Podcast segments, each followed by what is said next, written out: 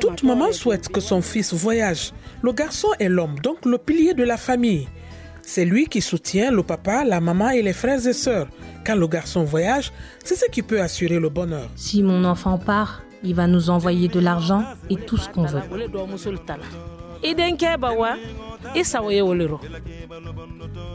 Nous sommes à Conakry, en Guinée, et nos amis parlent de ce qu'ils appellent la grande aventure ou le toucan en malinké, l'une des langues locales. La Guinée est un pays riche de sa culture et de son histoire nomade. Toucan, c'est bien plus qu'un mot, c'est un héritage, une façon pour les jeunes hommes d'apprivoiser la vie qui les attend. Se lancer dans la grande aventure, c'est quitter le foyer familial pour se retrouver seul avec soi-même surpasser de nombreuses épreuves, défier la mort pour peut-être un jour rejoindre l'Europe. Le but Devenir un Toucan Namo, le héros de la famille, le fils prodigue. En un mot comme un autre, c'est l'ultime étape pour devenir un homme, un rituel de passage à l'âge adulte. Dans le pays, dès l'âge de 12 ans, certains garçons quittent leur foyer pour s'aventurer vers un chemin illégal pour se rendre en Europe, souvent via la Méditerranée, avec le soutien de leurs parents, de leur communauté, oncles, tantes, frères, sœurs, cousins, cousines, voisins, voisines. Mais que se passe-t-il lorsque ce projet de voyage devient un échec? Que se passe-t-il pour ceux qui affrontent le jugement sévère, les regards déçus de cette communauté entière?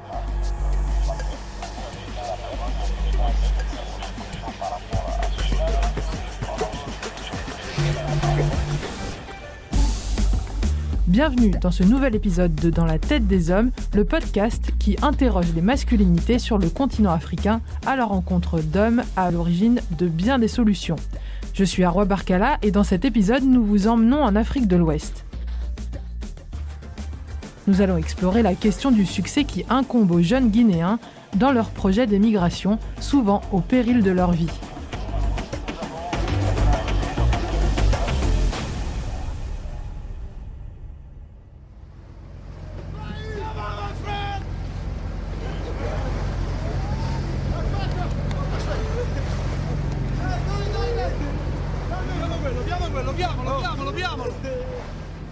La Guinée est un pays pittoresque d'Afrique de l'Ouest, un pays de 12 millions d'habitants au climat tropical. La région de la Guinée forestière offre une profusion de bananes, de manioc, de mangue et de riz de grande qualité. Un pays riche en minerais puisqu'il est le deuxième exportateur de bauxite après la Russie. Le pays obtient son indépendance de la France en 1958. Il n'a pas été impliqué dans des opérations internationales, cela fait une dizaine d'années que le pays n'a pas connu de guerre civile depuis 2008. Mais avec un salaire mensuel moyen de 40 euros, c'est un des pays le plus pauvres du monde. Un endroit où les hommes sont encouragés à se lancer dans l'aventure, entre guillemets, comme dans un rite de passage à l'âge adulte.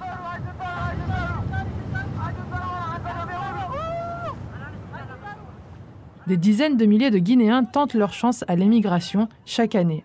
La plupart d'entre eux sont des jeunes hommes célibataires et même des jeunes garçons.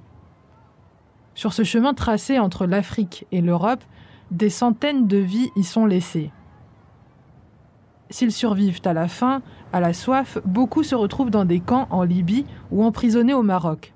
D'autres courses s'achèveront dans la mer Méditerranée. Depuis le début de l'année 2021, l'on compte plus de 200 migrants noyés dans la mer ce que j'ai vu là-bas, ce que j'ai vécu là-bas. Même à mon ennemi, je ne souhaite pas qu'il m'ait en tête de repartir là-bas. J'ai vécu plein de choses là-bas, telles que la famine, la ségrégation, la trahison. Je fais le travail forcé là-bas. Voici Mamadou Alpha. Il préfère qu'on l'appelle Alpha. Il a 21 ans. Salut, bonjour. Lorsque nous nous asseyons près de lui pour discuter, il nous offre une petite poche d'eau minérale en plastique. Le café n'est pas très populaire ici et la plupart des gens ont juste de l'eau minérale et parfois un peu de jus de gingembre. Alpha semble être une personne avenante et même si elle est difficile, il a hâte de nous raconter son histoire.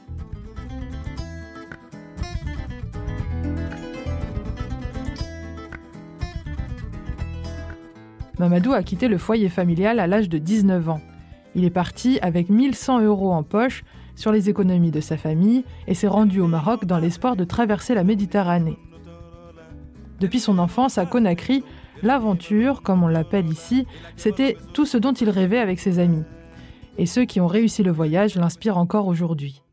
Nous avons des amis qui sont là-bas, qui n'ont pas allé à l'école même un jour. Mais aujourd'hui, ça va. J'ai plein d'amis. Il a même pas longtemps, mon ami a financé le mariage de sa sœur, qui est là-bas en France actuellement, qui est à Lyon. Les taquineries, les rivalités entre amis nourrissent une forme de compétition qui motive ces jeunes hommes. Dans leurs jeunes esprits, le but de l'aventure, c'est d'obtenir ce statut de Tucan Namo. Esther Botta Sampare est une anthropologue italienne qui vit à Conakry. Voici comment elle explique cet état d'esprit. C'est un discours qui tend à présenter d'une manière très positive quelque chose qui consiste en un risque pour la vie humaine. Et il est impressionnant d'entendre les mêmes mots qui reviennent chaque fois et qui cherchent à valoriser euh, cette idée de partir vraiment comme un acte de bravoure, comme un acte d'héroïsme. Ah, euh, il y a une maman avec laquelle je parlais euh, dont le fils est parti clandestinement. Donc cette maman disait, je ne savais pas que, mon fils voulait partir. Il ne me l'a jamais dit. Il est parti de manière secrète mais il me montrait les photos de ses amis sur les réseaux sociaux et il me disait, regarde maman, les vrais héros en ce moment se trouvent en Italie, se trouvent en Espagne, se trouvent en Europe. Ce sont eux qui ont eu le courage de faire cette euh, traversée.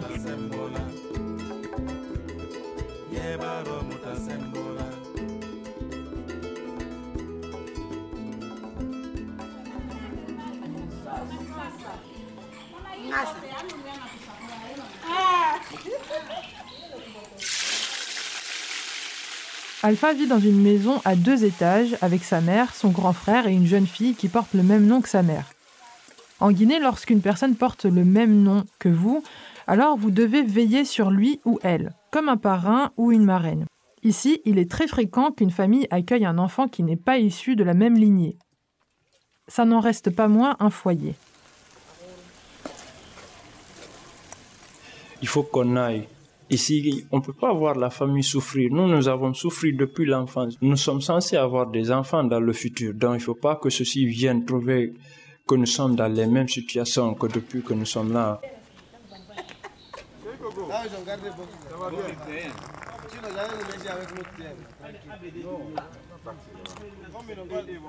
Quand le père de famille décède, différentes options se présentent à la veuve. L'une de ces options, c'est d'épouser un membre de la même famille du défunt afin de maintenir le patrimoine au sein de la famille. Il s'agit aussi de ne pas séparer cette même famille car il arrive que le nouveau mari ne souhaite pas accueillir les enfants d'une noce précédente. Dans le cas de la famille de Mamadou Alpha, Fatoumata s'est mariée avec le frère de son père. Mamadou pense que son oncle ne s'occupe pas bien de sa mère et le but de son aventure, c'était justement d'aider sa mère. Je sais que je vais beaucoup faire pour maman, puisque maman, elle a beaucoup fait pour moi. L'injonction au succès, la pression pour faire bouillir la marmite, arrive dès lors que les garçons sont en capacité de le faire. On vous presse pour que vous aussi, vous vous lanciez à l'aventure. Il n'y a pas qu'en Guinée où cette pression sociale s'exerce sur les hommes. Le succès est la seule issue pour avoir la paix.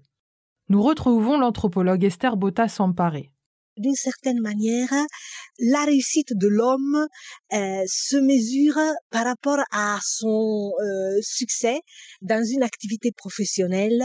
Ça se mesure en termes de pouvoir et de acquisition d'une certaine richesse. Le fait de se prendre en charge, de prendre en charge sa femme et ses enfants aussi, sa famille nucléaire euh, peut être aussi quelque chose d'assez universel, hein, même si dans les sociétés européennes, euh, nord-américaines, etc., les femmes, euh, voilà, sont de plus en plus impliquées dans la vie active au même titre que leur mari la spécificité culturelle réside vraiment plus de euh, cet accent qui est mis sur la famille, sur les obligations, sur la dette vis-à-vis des parents. Donc, la réussite comme manière à de pouvoir vraiment améliorer les conditions de sa famille et de rembourser cette dette que les parents ont accumulée auprès de nous lorsqu'ils nous ont élevés, éduqués, nourris, etc.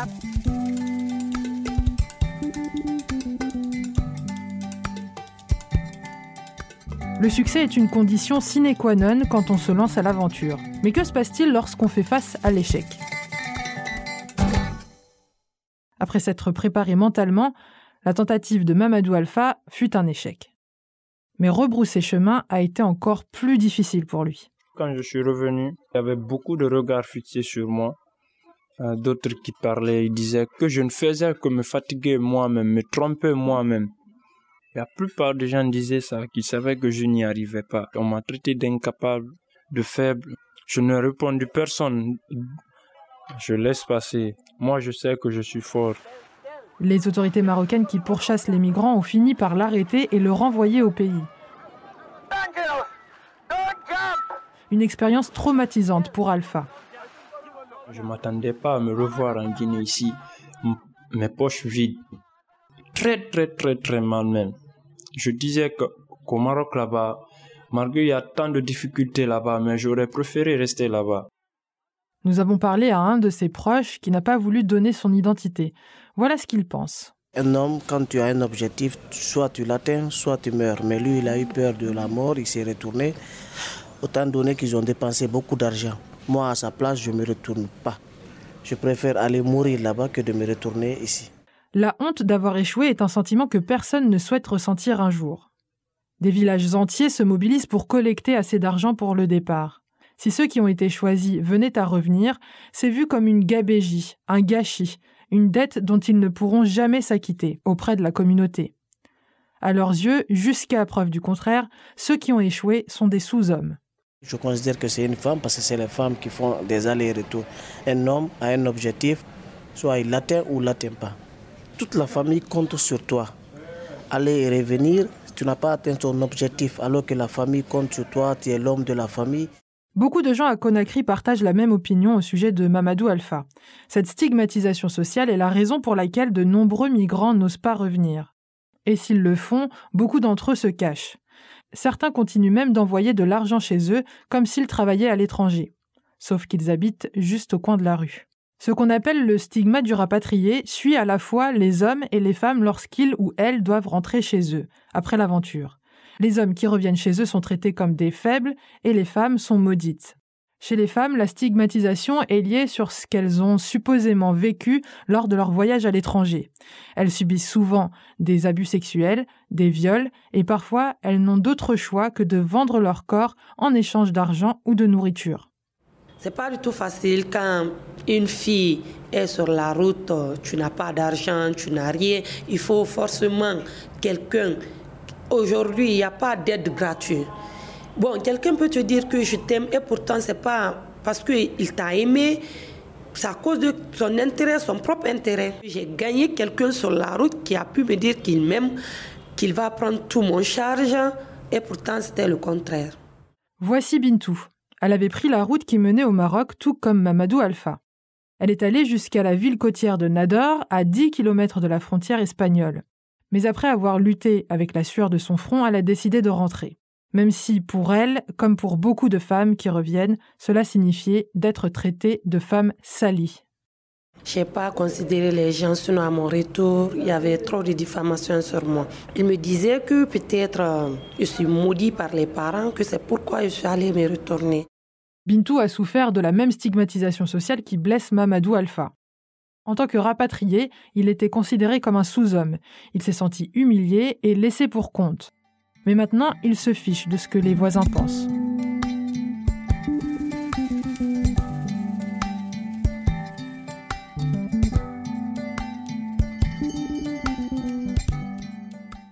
les débats autour des bienfaits supposés de l'exil posent question. Bonjour. Nous sommes dans une réunion de l'ONG des Guinéens contre l'émigration illégale, une organisation créée par des anciens exilés pour la réintégration sociale de ceux qui ont échoué. Leur but est de convaincre ceux qui veulent partir de le faire dans des conditions légales. Nous sommes dans une grande pièce. Au centre de cette pièce, une douzaine de personnes sont attablées. Quelques-unes sont des femmes, mais cela reste une minorité. Il y en a qui sont revenus de leur plein gré et les autres, ceux qui continuent d'envisager de partir. Après avoir salué tout le monde, les animateurs n'imposent pas de sujet de débat en particulier. Tous les sujets sont les bienvenus.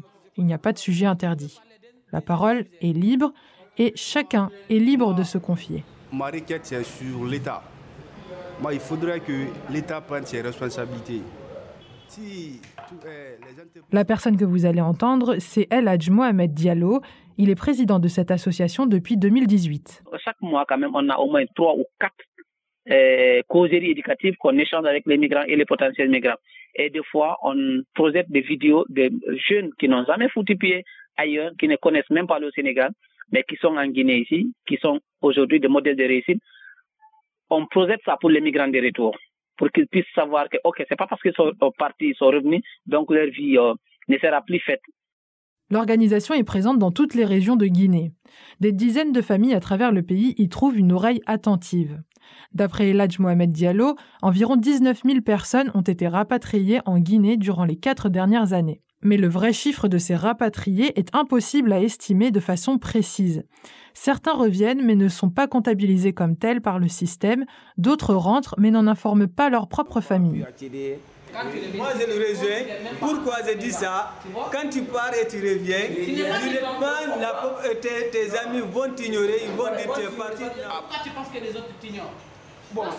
D'après Eladj Mohamed Diallo, la réintégration sociale de ces individus est un énorme défi tant ce marqueur social est fort. Mais ces gens veulent exister aux yeux de la société et en refaire partie. Les hommes souffrent particulièrement de cette exclusion.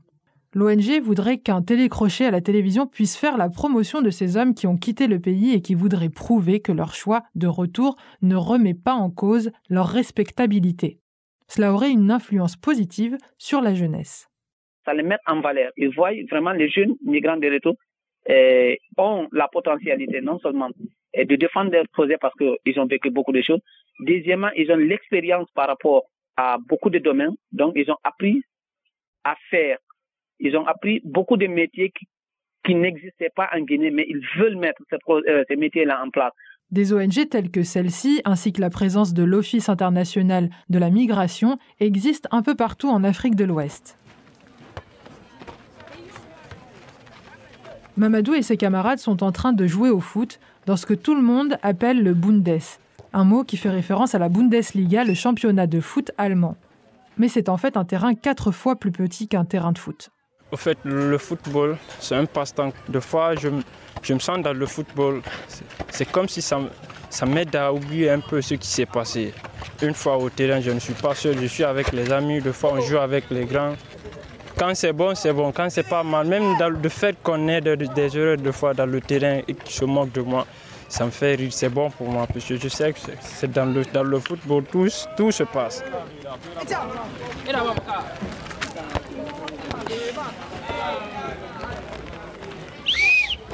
C'est un jour chaud et ensoleillé.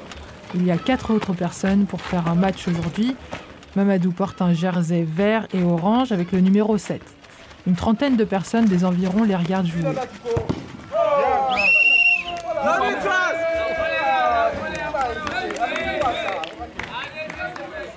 Mamadou nous dit que depuis son retour, les gens pensent que c'est un faible. Un mot qui semble lui coller à la peau depuis son retour. Mais quand il est sur le terrain, c'est lui le plus fort.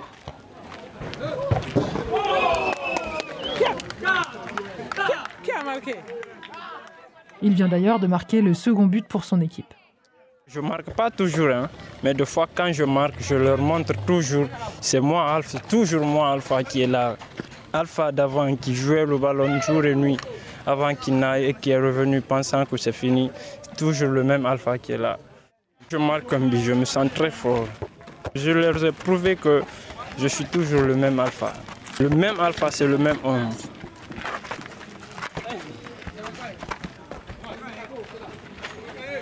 Les épreuves endurées par Mamadou Alpha durant son périple l'ont marqué à vie. Le football l'aide à réintégrer la société et son environnement. Tout ce à quoi il aspire, c'est pouvoir nourrir sa famille, rendre sa mère fière et heureuse. Je rêve de voir ma maman conduire sa propre voiture. Voir maman dans le beurre. C'était ça mon rêve. Être l'héros de maman.